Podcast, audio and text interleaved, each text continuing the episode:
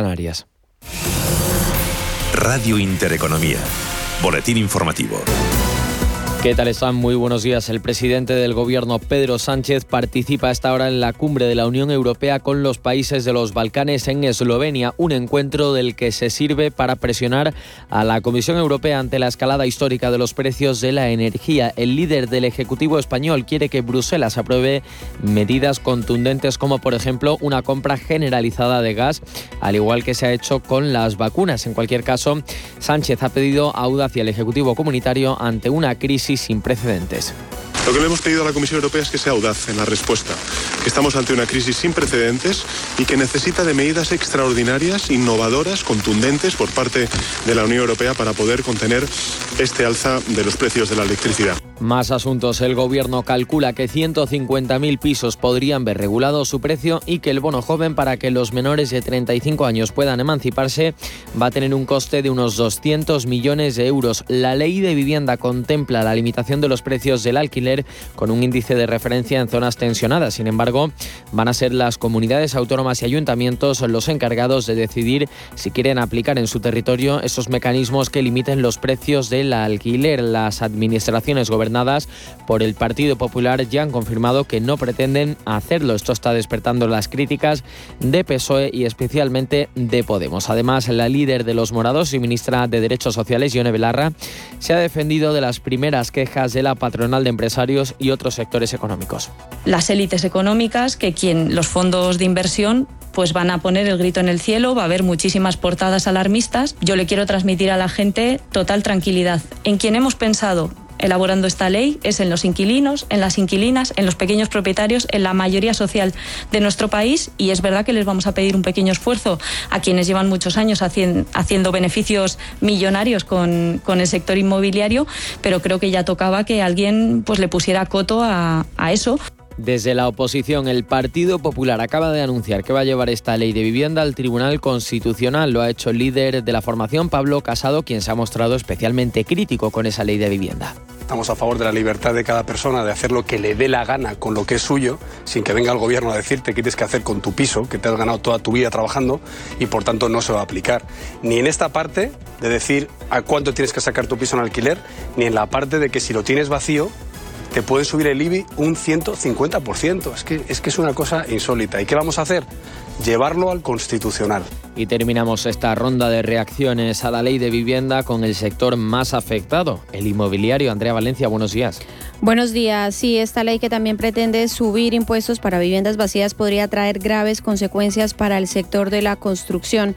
Así lo aseguraba en Capital Intereconomía Daniel Cuervo, director general de la Asociación de Promotores Inmobiliarios de Madrid, Asprima hay que poner oferta de alquiler nueva, de, vivienda nueva, eh, sostenible, que, que, da respuesta a las necesidades y, que tiene ahora mismo el mercado, pues eh, directamente eh, bueno, borran del mapa España y, se focalizan en otros países, con lo cual yo creo que tiene unos efectos muy, muy negativos como imagen al exterior, como huida de la inversión.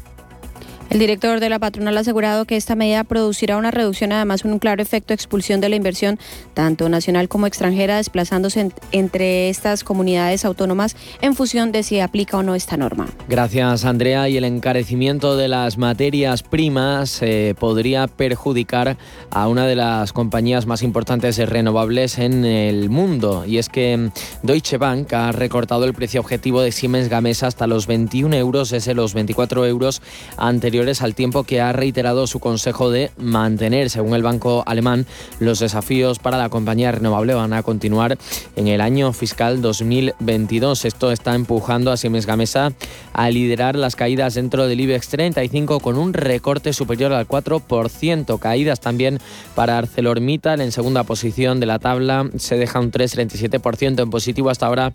Tan solo vemos a dos compañías, Grifols, que suben un 0,75% y Naturgy, que apenas apenas suma una décima. Todo ello en un IBEX 35 hoy penalizado por la subida del precio del petróleo y de los intereses de la deuda. El IBEX 35, como decimos, recorta un 1,63% hasta los 8.782,2 puntos. Cae en el resto de bolsas europeas con el DAX como la más perjudicada, perdiendo más de un 2%. Un 2% eso es lo que se deja también el Eurostock 50, la media europea, que incluso se sitúa por debajo del soporte de los 4.000 puntos y retrocede hasta los 3.983,30 puntos. Cae también el MIP del italiano un 1,92%, mientras que el, que el CAC del parisino se deja un 1,87%.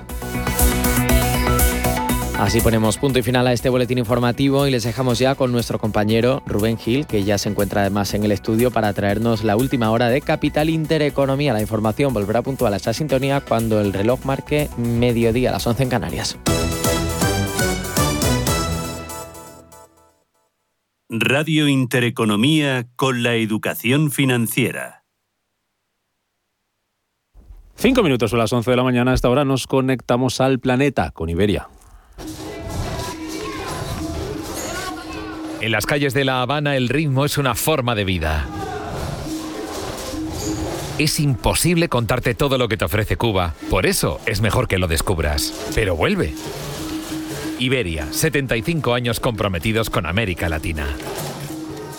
En los 40 años que cumple Iberaval en 2021, hemos facilitado financiación a casi 200.000 proyectos empresariales. Pero somos mucho más que cifras. Somos 32.000 socios. Y también el esfuerzo realizado en el último año, en el que a pesar de la pandemia, hemos llegado a más pymes que nunca. Es nuestro compromiso. Compromiso Iberaval. Invierte en acciones o ETFs sin comisiones. Tesla, Netflix, Amazon, Banco Santander, Telefónica. Miles de acciones de los 16 mayores mercados bursátiles del mundo. Cero euros de comisión hasta 100.000 euros de volumen mensual. Abre tu cuenta 100% online en solo 15 minutos. xtb.es. Riesgo 6 de 6. Este número es indicativo del riesgo del producto, siendo 1 indicativo del menor riesgo y 6 del mayor riesgo. Érase una vez una tarjeta de crédito, la tarjeta revolving, que te prometía más cosas que el genio de la lámpara, pero pasó el tiempo y te diste cuenta de que aquello era un cuento. El genio se había quedado con tu dinero. ¿Quieres recuperarlo? Nosotros lo haremos por ti. Somos Durán y Durán Abogados y sabemos cómo hacerlo. Entra en duranyduranAbogados.com y que no te vengan con cuentos. Miles de ladrillos que encierran leyendas e historias una de las mejores fortalezas de la Europa del siglo XV. Conoce el Castillo de la Mota en Medina del Campo. Información y reservas en castillodelamota.es. Y después, ¿por qué no visitas el Palacio Testamentario, el lugar histórico donde Isabel la Católica murió tras redactar su testamento? Es una invitación del Ayuntamiento de Medina del Campo.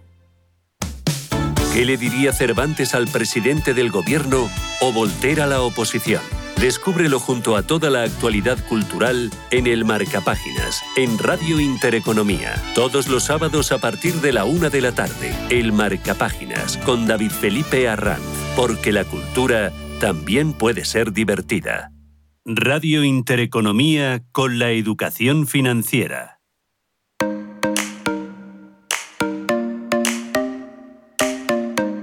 Los desayunos de capital.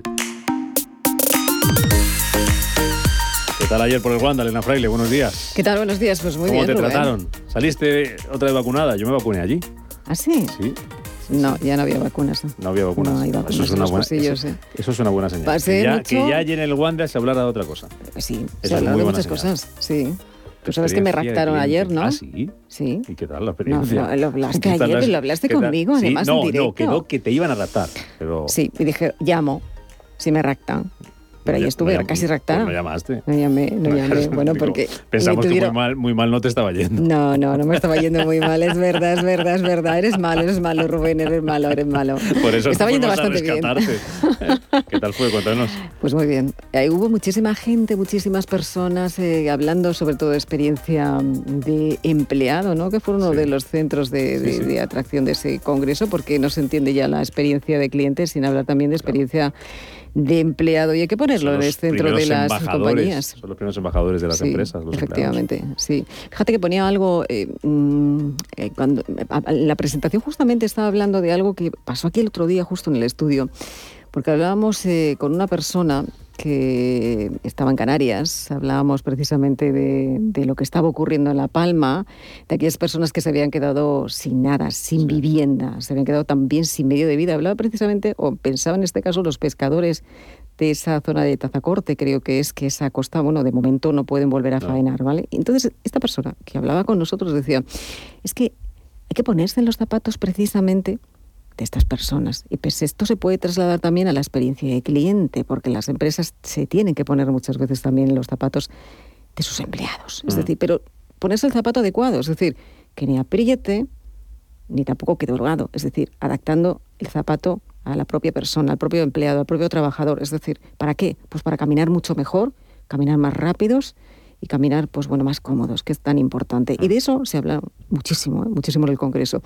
Y mm, eh, participaron eh, bueno pues muchas empresas ¿no? que están trabajando, de hecho, ya en esta experiencia de empleado, en experiencia de cliente. Tuvimos bueno pues la oportunidad, yo creo que de charlar con, yo creo que con, charle casi con 20 empresas en, todo, en todas las horas de, de, lo que ocurría ayer por la mañana y cada uno apostaba por lo mismo, es decir, tenemos que seguir trabajando, tenemos que seguir caminando y esto no se puede parar. Y la pandemia lo ha puesto de manifiesto también. Es decir, había un antes, se hablaba, pero es que después de la pandemia se ha centrado precisamente en negocio, se centra precisamente en eso, en los empleados y en las personas. Y es en lo que está trabajando. Mm. El futuro, decíamos, es ahora. Y sobre eso vamos a hablar, si te ¿Cómo se nota que vienes bien acompañada, que te lo sabes así de bien?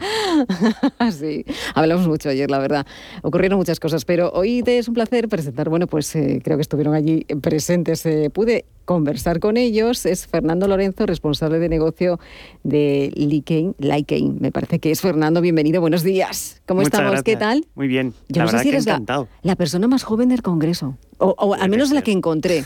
Puede ser. ¿Cuántos años tienes, Fernando? Es posible, 28. ¿Y tú qué haces con Lykein? Pues eh, yo empecé hace tres añitos allí pues como analista y al final pues poco a poco fui creciendo dentro y ahora pues eh, responsable de negocio. Y bueno, básicamente lo que hacemos es ayudar a nuestros clientes pues, a entender a los suyos, eh, sobre todo antes de la pandemia, como decías que estaba muy orientado al cliente, y ahora tras la pandemia y con, con, toda esta vorágine del empleado, pues también les ayudamos a, a crecer internamente con, escuchando al empleado. Eh, eh, ¿Cómo se escucha al empleado, Fernando? Pues se le escucha con los mismos canales que al cliente en realidad, o sea, al final el soporte de captura eh, es el mismo, la tecnología básicamente es la misma, lo que lo diferencia es la conclusión que extraes después de esa, de esa captura. Es un canal, o es un, feedback mucho más rico, mucho más cualitativo, que necesitas saber qué siente, eh, es mucho más importante, más que la métrica típica de un, pues, eh, un número, pues ese comentario o ese, ese valor cualitativo que te está dando el empleado para que lo puedas accionar. Y lo que tú decías, ¿no? Eh, al final atender a personas, no tanto una organización completa, sino persona a persona, pues conseguir ayudarles. Ahora eh, hablamos de lo que queréis conseguir, porque también me comentabas ayer que eh, estés dedicado y mucho sobre todo a las pymes, a, las pequeñas empresas que a lo mejor no tienen tanto acceso ¿no? a esas grandes plataformas de experiencia de cliente, de experiencia de empleado. Eso es. Es tal cual, exactamente así. abogamos por democratizar esta práctica eh, por ello, de hecho, empezamos en el Congreso DEC eh, desde hace un montón de años porque creemos que esto había que divulgarlo y había que conocer todo el mundo qué es esto de experiencia. Y, nuestra, lo que nosotros queremos es que cualquiera tenga acceso a programas de un tamaño gigante, o que no tengas que irte a una eh, multinacional americana o, bueno, o de donde sea eh, porque no puedas pagarla. ¿no? Pues nosotros lo que, hacemos es eso. Que hay opciones para todos, ¿no? Es decir, puedo pagar eh, a lo mejor una plataforma mm, de mucho dinero, pero sí puedo hacer algo más pequeño, ¿no? que bueno, que, muestre el camino también y el futuro. Carlos Sánchez, de, responsable de, de, experiencia de cliente y de movilidad de Kia Ibérica en España. Kia, te iba a decir esto ese coches, nos suena a todos, nos suena a todos. Eh, Carlos, bienvenido, buenos días. Muy buenos días, Elena, ¿qué tal? ¿Qué Un placer estar con vosotros. Carlos, eh, claro, el octavo congreso que, os ha aportado este año, porque vosotros lleváis trabajando ya eh, tiempo, tiempo. mucho tiempo. La experiencia de cliente, ¿te refieres? sí. Sí, sí, sí. sí. Eh, ¿Sabes qué pasa también? Que, bueno, que entiendo como en todos los sectores está todo muy competitivo, hay muchísima... Eh, cada vez los productos se parecen más entre todos y demás. Entonces hay veces ya llega un momento en que eh, o bajas el precio para conseguir más mercado o te centras de verdad en el cliente, en dar satisfacción al cliente y en darle estas experiencias memorables. Nosotros apostamos por esta segunda práctica y por lo tanto tenemos una, eh, como decía mi compañero Fernando, el foco en el cliente, el cliente, ver qué quiere, ver qué opina, eh, opina y estar todo el día viendo, midiendo y demás. Por eso el foro de ayer del Congreso Anual de, DEC pues estaba muy bien, es fundamental para ver las tendencias que hacen el resto de marcas, eh, por dónde va el mercado y lo importante que efectivamente es el cliente, el empleado como primera línea de, batalla y transmisora del mensaje este cultural de empresa de ser cliente céntrico, que si los propios empleados no se lo creen, es que es imposible que lo transmite y llegue para las siguientes capas de, del negocio y que se transmita bien esta, esta figura. Eh, Carlos, ¿qué fue lo que más te llamó la atención ayer en el, Congreso, en ese octavo Congreso, que decíamos además, es que este es un Congreso de la suerte? bueno, a mí realmente me dio mucho alivio el, ver que efectivamente estamos muchas más empresas de las que yo me creía alineadas en ese sentido y con esta finalidad, porque luego eh, seguro que no desvelo nada, pero luego eh, internamente el día a día en todas las empresas nos mata mucho, que, mucho desgaste, convencer, ver que la dirección esté alineada eh, y que no todos sean manuales que están muy bien, sino que estos manuales luego efectivamente se tienen que transmitir y convencer a los empleados y ver a la gente. Entonces, ver que todas las marcas también, a la mayoría, se están moviendo en ese sentido, a mí me dio mucho alivio, mucha satisfacción, mucha seguridad y luego también pues que se expusieron muchos datos, muchos números de la relación entre la fidelidad, la, felicidad de los clientes cómo compensa luego también en los, eh, en los clientes, que son más productivos, eh, los NPS, bueno, validación de datos que también está muy bien internamente para trabajarlo. Eh, decía, cuesta, cuesta entendernos, sé cuesta convencer, pero Fernando, ¿cuesta convencer a los clientes de que hay que alinearse precisamente hablando de experiencia de empleado? realmente al cliente como tal no cuesta convencerle porque es el primero que quiere tener una experiencia memorable. O sea, al final tú vas a un sitio y lo que esperas de ese sitio es que sea wow, el mejor sitio al que puedo ir, ¿no? Si vas a un restaurante, pues no esperas que sea un restaurante normal. Tú quieres pues, que te traten como un rey. Entonces, en ese sentido, convencer al cliente es sencillo. Convencer al empleado eh, suele ser más complicado. Básicamente porque lo que él consiga transmitir, si él está feliz, tú vas a transmitir felicidad. Pero si tú tienes un mal día o si, bueno, si, tienes una experiencia negativa con esa empresa, pues seguramente esa atención o ese tu trabajo lo desempeñes de una manera un pelín peor y eso puede repercutir en la experiencia del cliente sin que nos demos cuenta. No hace falta que sea la persona que habla con el cliente, puede ser alguien eh, de la trastienda, digamos, que puede tener una implicación sin, tener, eh, sin, que lo sepa. Entonces, por eso es importante cuidar a todos, no solo al que está cara al cliente.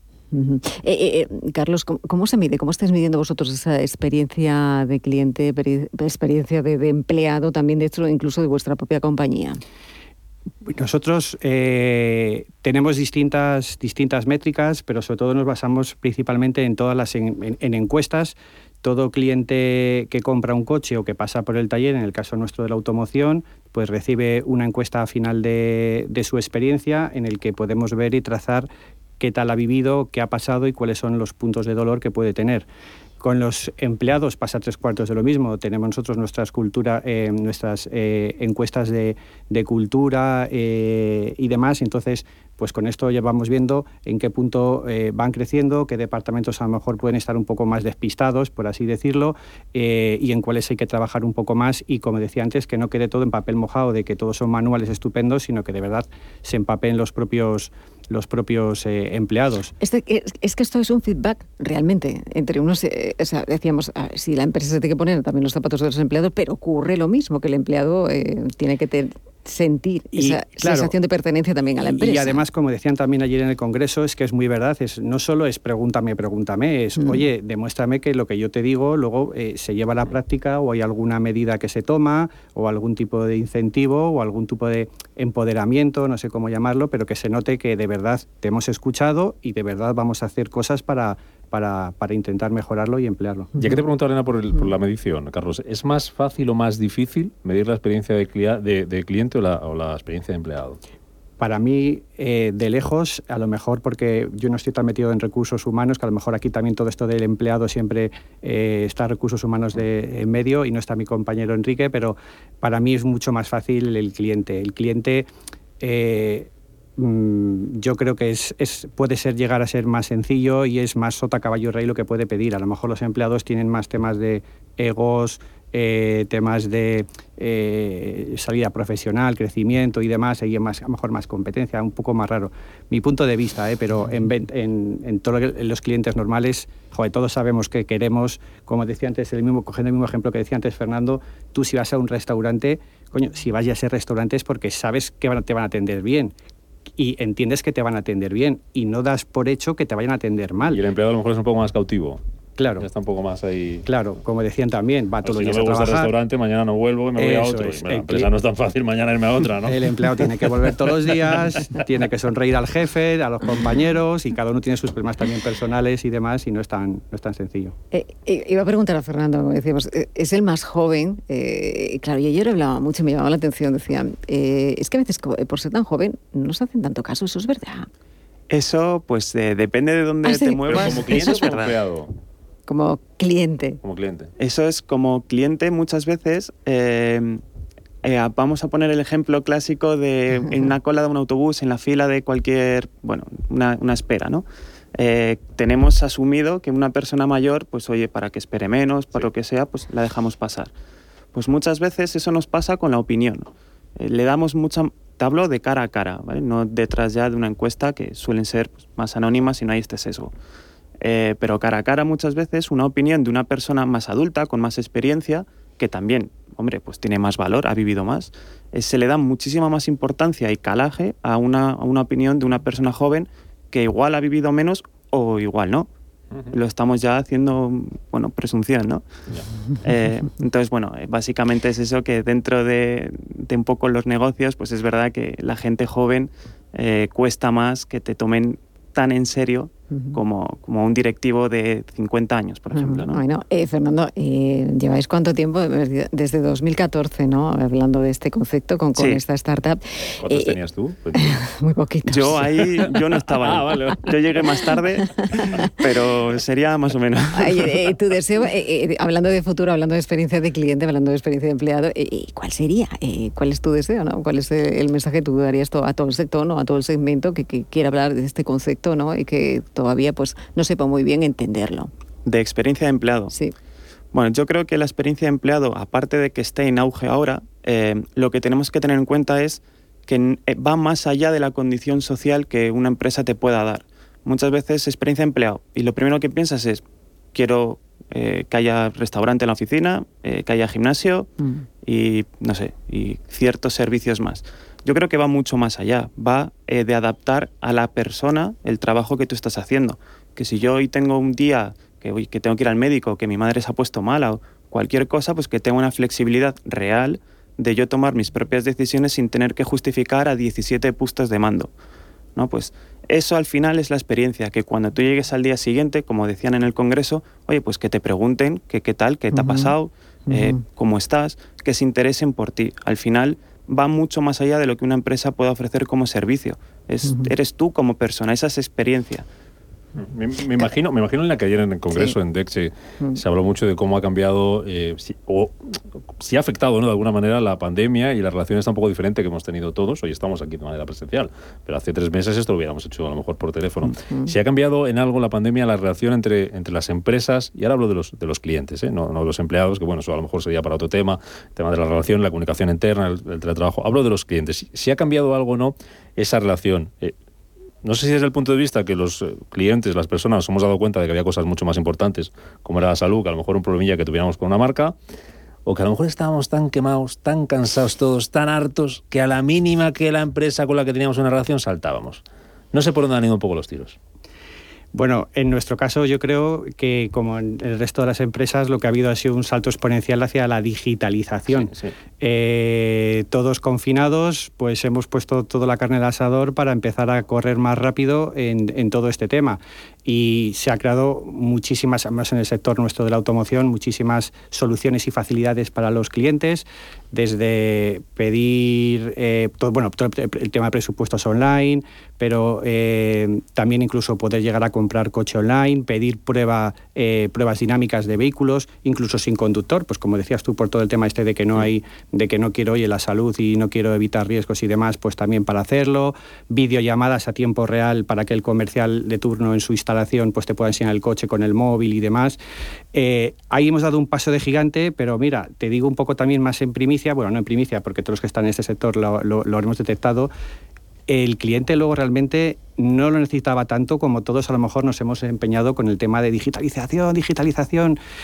A lo mejor en nuestro caso, en nuestro sector particular, como un coche es una, inversión muy grande, la siguiente según después de la vivienda más o menos, eh, todavía muchos clientes quieren seguir tocando el coche, ir a echarle un vistazo, que opine la pareja, los niños y tal. Eh, cómo huele, cómo, cómo, suena, cómo tal, cómo Entonces, asiento. Eh, ya te digo yo que en nuestro caso al menos hemos invertido muchos recursos en todo esto, está disponible, lo ves en las webs y en todos los lados, pero realmente mm, tiene un poco menos de, usable eh, de lo que esperábamos por nuestro lado.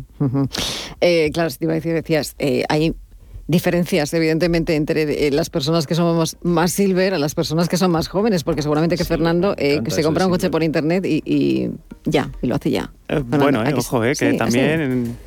es complicado gastar tanto por internet. Ay, gastar, gastar, ahí está, ahí está, ahí está el dato. Comprarte un pantalón y, gastar. ¿y qué talla compro? Qué pereza, luego que tener que devolverlo, ¿no? Algo, algo, que no haya que probarse. Yo creo que yo al menos soy así. No sé si soy silver o, llámalo como no, Pero, los jóvenes piensan de otra manera también, ¿eh? A la hora de comprar, es verdad. En ¿eh? ese sentido sí que te, te, te llevo la razón ahí de que yo creo que además las personas jóvenes lo que hacemos mucho es buscar, hacer toda la búsqueda online y después llegar a convertir en físico. Pero eso pasa con los coches mm, también. Sí, eso, eso, ya va, Vienen van a comprarte un coche ya todos los deberes hechos, incluso a muchas veces saben más que el vendedor.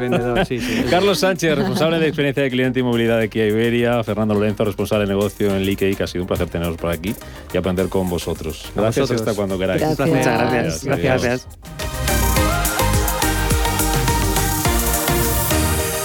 El camino es largo pero la recompensa es grande.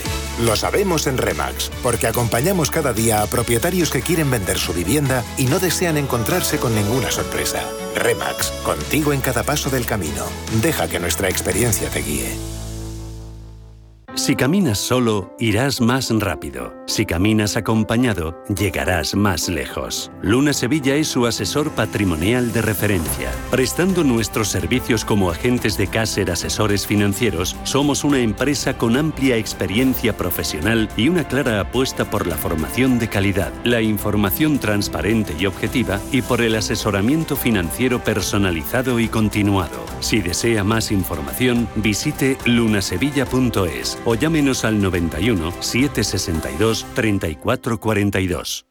Descubre la misión más peligrosa. Enfréntate a un misterioso villano y vive la acción más explosiva. La espera ha terminado. Vuelve Bond. James Bond. Esta semana vive el mejor cine en la gran pantalla de Cinesa con Sin tiempo para morir. Consulta cines, horarios y calificaciones en cinesa.es. En Cinesa, we make movies better. ¿Buscas hipoteca y aún no has dado con la tecla? Descubre la hipoteca online del Santander. Digital desde el principio y con un gestor personal que te acompañe y resuelve tus dudas hasta el final. Para que puedas gestionarla desde donde quieras y cuando quieras. Con información del estado de tu solicitud en todo momento.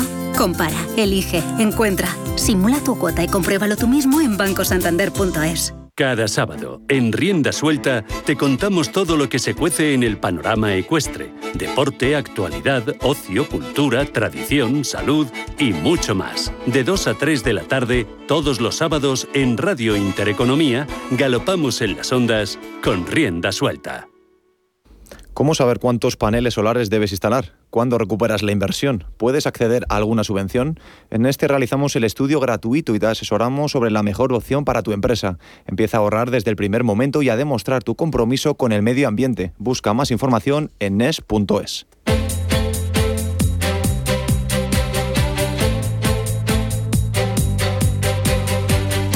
El Foro Fiscal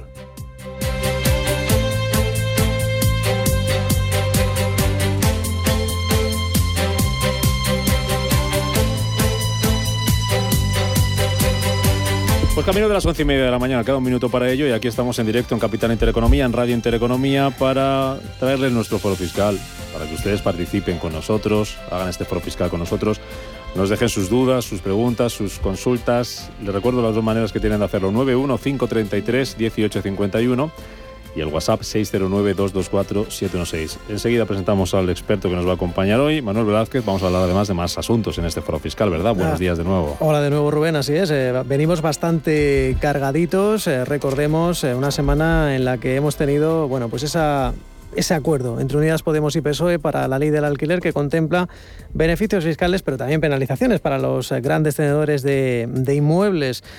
Eh, ni qué decir tiene que este fin de semana, esta semana la comenzábamos eh, con esa noticia, esos papeles de Pandora que han puesto en el foco a, ya saben, a más de 600 españoles incluidos en estas eh, filtraciones. desde el Sindicato de Técnicos de Hacienda creen que estos papeles esconden un total de 38.000 millones de euros de fraude de españoles. Además, eh, reiteran la importancia de crear un cuerpo superior de técnicos de Hacienda. No olvidemos eh, que en la crisis financiera se habían comprometido las autoridades, eh, los jefes de gobierno, a acabar con los paraísos fiscales y todavía estamos en estas. Por ello, Carlos Cruzado de Gesta cree que habría que poner el foco en los grandes patrimonios. Lo escuchamos. Creemos que hay que desplazar la lupa del control de trabajadores, de pequeñas empresas, de autónomos, que es en donde ahora concentra una mayor, un mayor esfuerzo la agencia tributaria, precisamente hacia las grandes bolsas de fraude que están ahí, en estas grandes fortunas, grandes empresas y, bueno, patrimonios que se ocultan a través de paraísos fiscales a la hacienda española. Y esta semana escuchábamos eh, al experto en lucha contra el fraude, Juan Carlos Galindo, que nos decía esta semana que la solución pasa por un acuerdo fiscal global, aunque mientras haya qué, mientras haya este tipo de países, Juan Carlos Galindo. Si a veces llegar a un acuerdo entre dos es difícil, imagínate llegar a un acuerdo global de que el impuesto de sociedades sea del 15%. Me, me antoja difícil. Y mientras exista un refugio, un paraíso, una isla del tesoro donde los piratas puedan guardar a buen recaudo eh, eh, su botín, va a ser difícil que podamos luchar contra esto, pero me parece una buena propuesta. Bueno, pues eh, vamos a hablar con eh, nuestro experto y antes de nada les eh, avanzo los teléfonos para participar en el consultorio fiscal 915331851. También pueden enviarnos un mensaje de texto o un audio a este teléfono de WhatsApp 609-224-716 con Adolfo Jiménez, presidente de ASEFIGET. Adolfo, ¿qué tal? Muy buenos días. Buenos días. Encantado de estar de nuevo aquí con vosotros. de- físicamente en estos estudios eh, renovados de Radio Intereconomía. Bueno, esta semana saltaba esta bomba que, para que se haga una idea del oyente, eh, si los papeles de Panamá era un despacho, el que hacía estas sociedades ¿no? Eh, opacas, eh, Mossack Fonseca, pues aquí son 14 despachos, es decir, esto es un volumen mucho más ingente, ya han escuchado muchos de esos nombres, y claro, eh, pregunto más, eh, Adolfo, por la eh, solución. Aquí vamos hacia una, digamos, globalización de, de impuestos y el ejemplo es ese tipo mínimo en, en sociedades al 15%, que vendría a sustituir la ta- tasa Google. Para acabar con esto tiene que haber voluntad política y a lo mejor lo que habría que hacer es acuerdos fiscales de gran calado, una especie de reforma fiscal internacional. Por supuesto, eh, la reforma tendría que ser y estar de acuerdo a nivel mundial. Pero hay mucha hipocresía. Es decir, eh, por mucho que se hable de quitar los paraísos fiscales, no, se hace mm, alguna, algún tipo de medida, pero que no llega a ello. Y luego negociarlo es muy difícil. ¿Cómo nos sentamos, hablo de España, enfrente de Inglaterra, que es dueña, pues no sé si del 20 y tantos por ciento de los paraísos fiscales del mundo, y negociamos que se quiten? Hombre, yo siempre he dicho antes, vamos a montar alguno, aunque sea en la isla Perejil, que la tenemos ahí sin, sin hacer nada. Eh, decía mi, presidente de, de la Federación de, de- de- de Asesores que vive en Ibiza, que Ibiza, bueno, vale. Y cuando ya tengamos esos paraísos fiscales, ahora vamos a negociar cómo los quitamos, porque estamos en una posición de absoluta desventaja y bueno, y evidentemente no me creo nada cuando dicen que van a quitar. Eso con respecto a, a los paraísos fiscales. Con respecto al impuesto de sociedades? Eh, yo no sé por qué se da tanta guerra con esto. Primero porque no es, es, falso estas noticias que salen, que se paga un 2% de impuestos. Hay que ver cuánto se ha pagado a nivel mundial. Otra cosa es si lo tienen que pagar en qué país, donde lo generan, por supuesto. eso ya es cuestión de, de, que así, de, lograr que sea así, ¿no? y luego la sociedad, a fin y al cabo el impuesto de sociedades es un pago a cuenta de que hacemos las personas. Quiero decir, el dinero que gana una sociedad, al final tendrá que ir a las personas, a los bolsillos de las personas que son propietarios de esa sociedad. Bueno, lo que hayan pagado entre medias, si han pagado menos, más va a ir a su bolsillo, ya les cobrarán renta. Si han pagado más, pues les llegará menos dinero. Me da igual que sea a nivel de salarios de los empleados, a nivel de dividendos para los propietarios. Es decir, al final esto es una proporción que decir, bueno, pues pongo el 15%. Bueno, realmente tampoco tiene mucha importancia. Desde luego que es que, claro, poniendo el foco en la Unión Europea, ya dentro del continente tenemos países que tienen unos, bueno, no sabríamos si decir paraísos fiscales, pero sí que tienen un régimen fiscal mucho más competitivo y, como decimos, tampoco hay que irse a estas eh, islas caribeñas, también el estado de Virginia. Eh, tiene, bueno, pues un, tratamiento fiscal bastante, bastante más, eh, más atractivo y facilita la ocultación, esta creación de sociedades eh, opacas, despacho mediante y defraudador mediante, en el que tal vez habría que poner el foco ¿no? en las grandes fortunas. Tenemos que seguir hablando de actualidad, en este caso de, autónomos. Ya saben que una de las últimas leyes aprobadas por el Ejecutivo hace apenas un mes, eh, la ley Rider,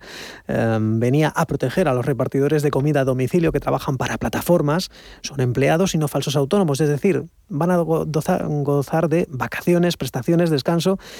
Y ahora bien, ¿En qué casos los riders deben darse de alta como autónomos? De esto sabe mucho la plataforma de asesoramiento online fiscal para autónomos declarando. Lorena Andreu es una de sus abogadas. ¿Qué tal, Lorena? Muy buenos días.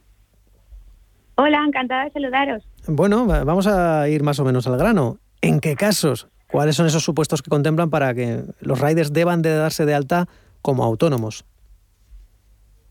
Sí, eh, bueno, este cambio entró el 12 de agosto, como bien habéis dicho, y obliga eh, a aquellos repartidores, digamos lo que se conoce como riders, que trabajan para plataformas digitales como por ejemplo Amazon Flex, Uber Eats, ¿no? que al final hacen el reparto de esa comida o de esos objetos que solicitan los usuarios de esas plataformas digitales. Con esto quiere decir que, por ejemplo, un repartidor que reparte la comida del bar de abajo o del kiosco del barrio, eh, esta persona podría ser un repartidor autónomo porque al final no hay esa dependencia de la plataforma digital. Ese sería eh, el, supuesto. Es tan sencillo como eso. Claro, a veces eh, el repartidor, recordemos, eh, trabaja, vamos, a, vamos a decirlo, también trabajan para estas plataformas que a su vez pues, ponen en contacto con ese tipo de, de cadenas de restauración, generalmente comida rápida. Aquí es decir, Lorena, si trabajamos para las Uber, Eats, Deliveroo, Globo, sí si trabajamos para, bueno, pues esas eh, cadenas de restauración que llevan toda la vida, eh, no. Exacto, exacto. Bien, eh, bueno, pues por cierto, ya que estamos hablando aquí, ya sabes, la mm, ley de vivienda, bueno, ese acuerdo para que luego sea ratificado en, eh, en, el Congreso, recordemos que también deberíamos de, ya aprovechando la, la opción, Lorena, te quiero pedir que nos expliques cómo se eh, aplica eh, a los alquileres la normativa de, de, pagos en efectivo, cómo deberían aplicar los autónomos esa nueva normativa de, para el caso de viviendas y locales alquilados. Sí, bueno, desde el 11 de julio de, de este año, se aplicó esa limitación del pago en efectivo en aquellas relaciones que haya siempre, o bien en la parte de, pagador o en la parte de acreedor, una persona que sea empresario o profesional, ¿vale? Entonces, en estos casos, si se da esa condición en una de las dos partes o incluso las dos partes, es decir, entre empresarios, tanto el que paga como el que presta el servicio, el límite que se permite de pago en efectivo es el de 1.000 euros, mm. siempre y cuando estemos hablando de o bien de un consumidor español o bien de los dos empresarios españoles. Con esto quiere decir que si, por ejemplo, yo como empresaria presto un servicio de alquiler a un particular extranjero, el límite se aumenta a los 10.000 euros. Bien. ¿Vale? Pues, Entonces, en los alquileres, siempre y cuando eh, sea un autónomo o bien, por ejemplo, un administrador de fincas, que su actividad es esa, de autónomo, y presta el servicio de alquileres, el límite del efectivo es de 1.000 euros. Otra cosa sería si, por ejemplo, es un alquiler entre particulares. En estos casos no, hay, no se aplica el límite nuevo de los 1.000 euros.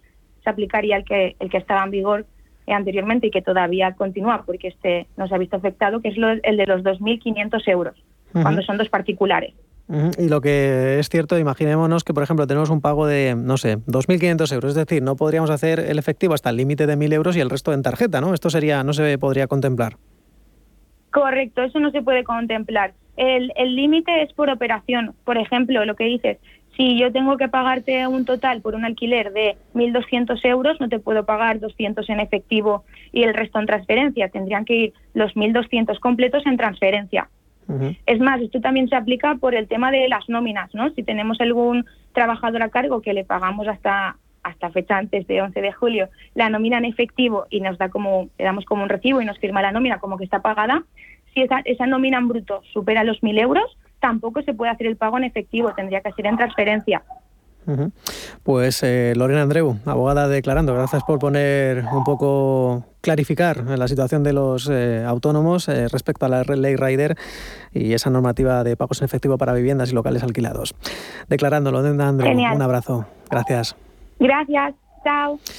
Bien, pues eh, les recuerdo los teléfonos eh, para esas consultas: 915331851 609 224 el teléfono del WhatsApp en el que ya nos han dejado algún mensaje. Vamos a escucharlo, adelante. Hola, buenos días. Es una consulta para el consultorio fiscal. Eh, estoy tramitando la herencia del fallecimiento de mi padre, que falleció hace 47 años, en el año 74, y quería saber si al haber pasado tanto tiempo está exento de, del impuesto de sucesiones y plusvalía. Es un piso. Eh, se está tramitando, somos dos herederos, mi hermano y yo, y no hay nada más. Gracias. Bueno, Adolfo, todo tuyo. Bueno, pues vamos allá. Es, sencillo.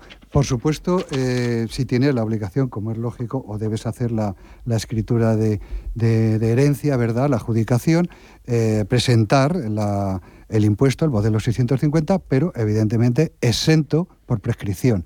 Eh, tanto esta la operación se trate herencia, donación, cualquier cuestión fiscal, prácticamente todas prescriben a los cuatro años desde que hubiera vencido la obligación de presentarlo. Es decir, son seis meses después de la fecha de fallecimiento y a partir de ahí cuatro años eh, prescribe, con lo cual, bueno, pues en, vuestro caso sencillamente presenta la documentación, pero está absolutamente exento. Digo este impuesto y digo también que el, que ahora suele salir más caro, si, si es que residías en, en Madrid o en una comunidad que cobre poco por este tipo de impuestos, el del ayuntamiento, que es el palo más gordo que hay en una herencia. Bien, pues era una de las eh, consultas de, los oyentes. Eh, recordemos eh, el teléfono para participar de forma directa, si así lo prefieren. 915331851. El turno para Antonio. Buenos días, ¿cómo está? Buenos días.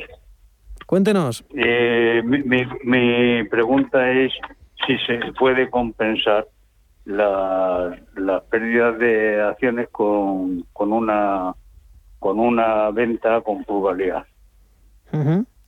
Perdón, ¿qué venta? Eh, o sea, una, una, una venta de un inmueble con mm, pluralidad y, y, quiero vender acciones con pérdidas. ¿Se puede compensar? Bueno, en el ejercicio en que se produce puede compensar hasta el 25%, ¿vale? Es decir, tributan, como sabe, esto es rendimientos de capital mobiliario, entonces se puede compensar al 25%. Y lo que no pueda compensar en este ejercicio, cuando se ha producido, tiene cuatro años más para poderlo hacer. ¿eh? Pues muchísimas gracias. Esa era mi pregunta y mi duda. Un saludo. De acuerdo, Antonio. Pues eh, muchísimas gracias. Por cierto, eh, Adolfo, eh, bueno, pues es que esta semana ha sido muy movidita en el ámbito fiscal. Una de ellas, bueno, pues ese acuerdo entre PSOE Unidas Podemos para sacar adelante esa nueva ley de vivienda que, que, ha sido más que un parto. Yo creo que han sido por lo menos 11 meses, si no más, que han tardado en negociar prácticamente sin bajarse de las posiciones. Y al final, bueno, pues te pido un poco la valoración, eh, las claves de esta nueva ley de vivienda, no tanto por los precios regulados, sino por la parte fiscal, ¿no? Hay incentivos fiscales eh, para, para el alquiler, pero también está la otra parte, ¿no? Para eh, los que tienen eh, más de 10 inmuebles, aquí se supone que hay, bueno, pues eh, justo todo lo contrario, ¿no? Penalizaciones fiscales. Sí. Bueno, no me voy a meter contra los incentivos que puedan Mm. crear, porque, porque al fin y al cabo, bueno, si no tiene una vivienda y hay que hacer que la desee alquilar, por lo tanto, es a través del incentivo. En cuanto a la obligación de tenerlo que alquilar, hombre, vamos a ver, creo que es un ataque, un ataque a la propiedad privada. Si uno ha sido capaz de sus ah, de, bueno, de trabajar y de ganar dinero y, de tener, y sus ahorros invertirlos en una u otra cuestión, como pueda ser en este caso eh, inmobiliaria, bueno, pues ¿por qué se le va a obligar? Eh, me parece absurdo eh, todo esto, ¿no? El, el- el- el decir que, que, que se les permita, no se les permita poner el precio que, que les dé la gana. Si es alto, pues evidentemente no lo alquilarán. Ya se, el mercado propio lo debe regular esto, no, de- no- no el intervencionismo tan enorme desde el gobierno. Creo que esto lo único que hace es, al final, evitará que haya inversiones, que es lo que viene a producirse con, esta, con este tema que haya una mayor oferta pública de vivienda y que compitan con el mercado. Bueno, sería una de las maneras de hacer bajar también los precios, pero no obligando por ley. Me parece una barbaridad. Ujú, Es decir, eh, poniéndonos en el sentido estricto, es decir, hacemos una ley y es verdad que no gusta al sector ese bueno eh, intervencionismo como, como aluden eh, muchos eh, profesionales, pero también es cierto que, claro, es que hay un problema, aquí hay un problema, Adolfo, claro, yendo un poquito más allá, es cierto que probablemente esté entre los cinco problemas más grandes de este país, y hay muchos, pero desde luego que hay un problema de vivienda aquí bastante importante. Mucha gente joven que no puede acceder a la vivienda y que necesita algún tipo de incentivo, como ese bono de 250 euros, que luego tendremos que leer la letra pequeña Bien. y que por supuesto dependerá de, eso hay que decirlo también, va a depender de cada comunidad autónoma cómo lo quiera aplicar. Claro, claro, eso yo no lo ataco. Sí. Por eso digo el incentivo. Me da igual que sea el arrendador que al arrendatario. Toda aquella ayuda que, bueno, que de alguna manera se pueda dar, me Mm. parecerá bien. Evidentemente hay que intentar, como bien dices, el, Mm. el atajar ese problema. Sí. Pero no a través de, mm, de ir a penalizar a alguien. O sea, que sea a través de ayudar. Bueno, mm, que se repartan mejor los dineros, que son muchos lo que nos quitan. Es decir, eh, al cabo del año eh, son muchos impuestos, que esos impuestos pues realmente se, se, se destinen a algo pues que sea más productivo que no a malgastarlos como hacen. Bien, pues les recuerdo los teléfonos 915331851, teléfono de WhatsApp 609224716. Nos escribe un oyente para el consultorio fiscal. Tenemos a la línea a Roberto. Hola Roberto, buenos días. Hola, ¿qué tal? Pues nada, que simplemente quería saber, eh, ¿las deudas que se tienen con Hacienda o con estamentos públicos o algo caducan a los cinco años? Y comentar sobre el tema de la vivienda, que me parece muy bien todo lo que hagan, pero que también a los propietarios le- les tengan algo de defensa jurídica, no que una persona que no te paga tengas que, que tenerla ahí un año hasta que sale el juicio, que también por ese lado estaría muy bien que, que tocaran las teclas. Ahí Roberto se está, se está metiendo, se está metiendo con el ocupa, ¿verdad? Más o menos. Bueno, lo ocupado la gente normal que tiene su alquiler, pero no paga y Ya, pero se tiene convierte- que estar se- pagando luz. Claro. Y se convierte en ocupa, efectivamente. Entonces, a ver si muchos pisos que están sin alquilar puede ser a lo mejor por, por la inseguridad que hay, Mm. que puede ser también. A ver si lo miran un poquito también. Toda la razón. sí. Tiene toda escucho por la radio, gracias. Gracias. pues Tiene, tiene toda la razón. ¿eh? Esto último, efectivamente, es algo que también el hecho de... como Hay algunos colectivos que están desprotegidos, es eh, cierto. el no haber aprobado, pues esto que se intentaba, intentaba aprobar hace una semana y pico, dos semanas, eh, el tema de los ocupas, bueno, pues es que está ocurriendo. Es decir, alguien se tiene que atrever a todo esto. Por lo tanto, evidentemente, si encima le van a obligar a, no hombre, no, ayudarle a, con, con- con las medidas legales que se pueden hacer. Vale. Con respecto a la primera pregunta que me hacía Roberto de la deuda con, con- Hacienda Pública eh, o con, cualquier tipo de con la administración, en general todo, como decía antes, prescribe a los cuatro años desde el momento en que se tenía la obligación de cualquier, Sí, tipo, dígame. de cualquier tipo de declaración. ¿De acuerdo? O sea, a los cuatro años. ¿Qué ocurre? En esos cuatro años no debe de haber tenido ningún tipo de comunicación. Cualquier comunicación que haya habido en esos cuatro años ha interrumpido la prescripción y vuelve a contarse esos cuatro años desde ese momento. ¿De acuerdo? Con lo cual, cuente siempre cuatro años, en el caso de renta, siempre es cuatro años desde el 30 de junio de el año siguiente al que, a la renta que corresponde. ¿Vale? Bueno, excepto este, el 21, que haya que añadir 78 días por el estado de alarma. Pero en general siempre van a ser cuatro años desde, la, eh, desde que venció la obligación de declaración. Bien, pues eh, la consulta de Roberto y ahora vamos con Luis. Hola Luis, buenos días. Buenos días, vamos a ver. Es que pienso vender algunas acciones con pérdidas y vender al, mismo tiempo otras con ganancias para compensar ambas.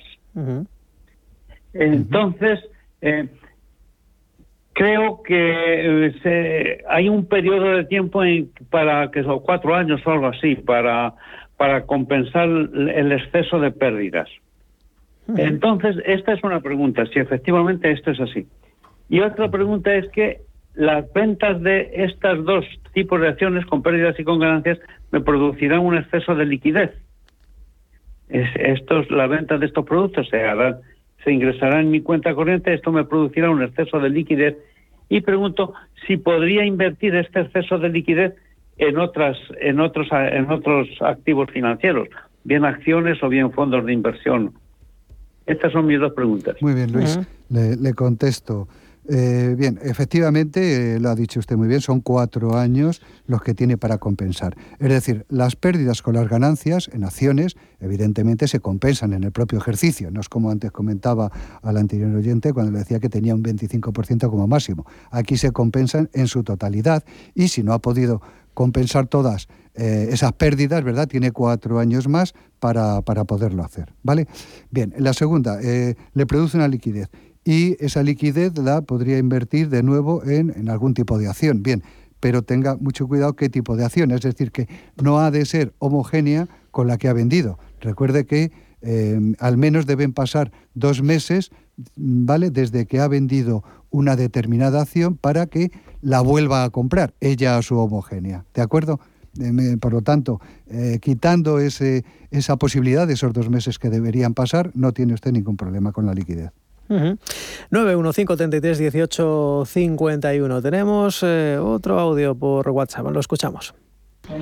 Eh, buenos días. Eh, mire, tengo vendido un piso el año pasado con pérdidas. este año hemos tenido unas ganancias en unas acciones. ¿Cuánta cantidad de las pérdidas del año pasado puedo compensar? ¿Y cuánto tiempo me queda? Gracias, buenos días, Ana, Madrid. Bien.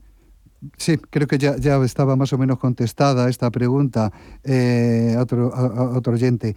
Mm, eh, la venta de piso con pérdidas puede compensar a las ganancias en, en el ejercicio en el que se producen, en el que declara hasta un 25%. Y el resto lo puede compensar durante los cuatro años siguientes. Evidentemente, si no lo compensa, pues, pues eh, pierde esa posibilidad, ¿vale? Pero tiene cuatro años para hacerlo. Bien, pues eh, las llamadas, eh, recuerden que también pueden enviarnos más mensajes al 609-224-716 o el teléfono de forma directa 915-33-1851. Nos quedan pocos minutos para acabar el programa. Nos dice también otro oyente, nos escribe Adolfo, cómo se debe hacer una donación de unos 10.000 euros de madre a hijo mayor de edad. Y por si hay más datos, Andalucía. Ah, eso es que iba a decir, esa me la sé yo, depende de la comunidad. Claro. Eso, eh, es un dato importante. bueno, eh, yo creo que Andalucía esto lo había quitado en sucesiones y donaciones, por lo tanto... esa es la gracia, que hay que saberse las 17 para poder No podría tener aquí el libraco con todas las comunidades autónomas, pero en principio, siendo así, no tiene mayor problema. Lo que ocurre que para que esté eh, prácticamente exento, pues, prácticamente incluso aquí en Madrid también tributaría el 1% de la tarifa, con lo cual prácticamente nada. Sí es verdad que el mayor gasto se produce porque en que tiene que hacerlo a través del notario. Y el notario, una donación de este tipo, pues, en torno a unos 200 euros, algo así, sí se va a gastar. ¿eh? bien, eh, también, eh, bueno, pues parece que esto, bueno, pues siempre es un clásico, ¿no? Las ganancias por pérdidas patrimoniales y también asuntos relacionados con la vivienda. Nos escribe otro oyente, hace tres años vendí una casa, mi vivienda habitual, y marqué la opción de reinversión. Dice que tenía dos años para comprar otra. Pasados los dos años no he comprado ni he reinvertido. ¿Cómo tengo que declararlo en la próxima declaración de la renta? el problema es que ya lo tenía que haber declarado. Es decir, en el año en que está obligado a realizarlo, si no lo realiza, es cuando tiene que declarar esa ganancia, esa ganancia y tributar como tal a los tipos de, bueno, pues hasta 3.000 el 19%, en fin, lo típico, 21 y 23%. Eh, ahora mismo, para, para hacerlo correctamente, tendría que hacer una declaración complementaria del ejercicio correspondiente al que tendría que haber incluido esa, esa ganancia. Es la única manera que, que le puedo decir que es, eh, que es la correcta vaya de declararlo. Bien, pues nos quedamos sin tiempo para más. Eh, Rubén, no sé si antes de aclarar, recordemos, eh, Adolfo, que bueno, pues otra de esas cuestiones, eh, por resumir un poquito toda esta semana de papeles de Pandora, de ley de vivienda, hombre, también parece que ese impuesto... Pero esto la culpa es de los asesores, como siempre. Como siempre, siempre, siempre. Ni siquiera... Por eso no le he preguntado. Ni siquiera del titular, que es el que gana. No, la culpa es del asesor. Siempre cuando van a juicio, siempre le echan la culpa al asesor. Es cierto. Hay veces que es verdad que sin el asesor sería muy difícil llegar a hacer un tipo de operación en el que, bueno, pues eh, se reconoce que hay que tener unos determinados conocimientos y contactos. Pero no siempre. Bueno, Adolfo Jiménez, presidente de SFG, un placer verte después de mucho tiempo. Muchas gracias, lo mismo digo. Estás igual. gracias. Un año y medio pueden pasar muchas cosas, pero... No he crecido, ¿no? Ni has crecido ni para un lado, ni para otro, ni para arriba, ni a lo ancho. Estás fenomenal. Me alegra mucho verte, ¿verdad? Igualmente. Te recuerdos. Gracias. Gracias.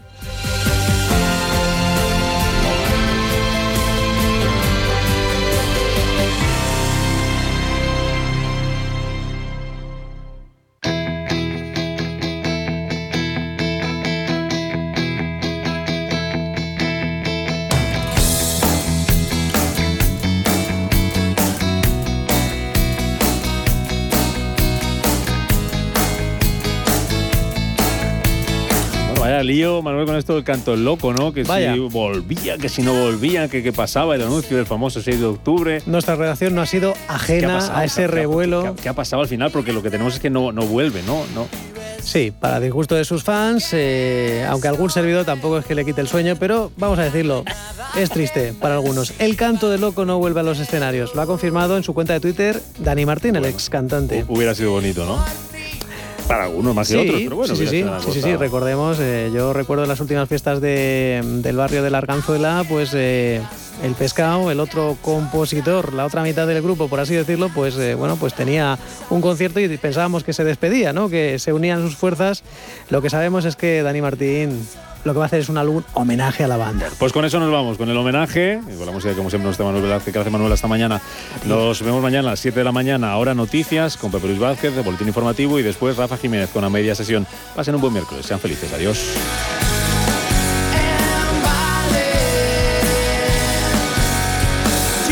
Capital Intereconomía, con Rubén Gil.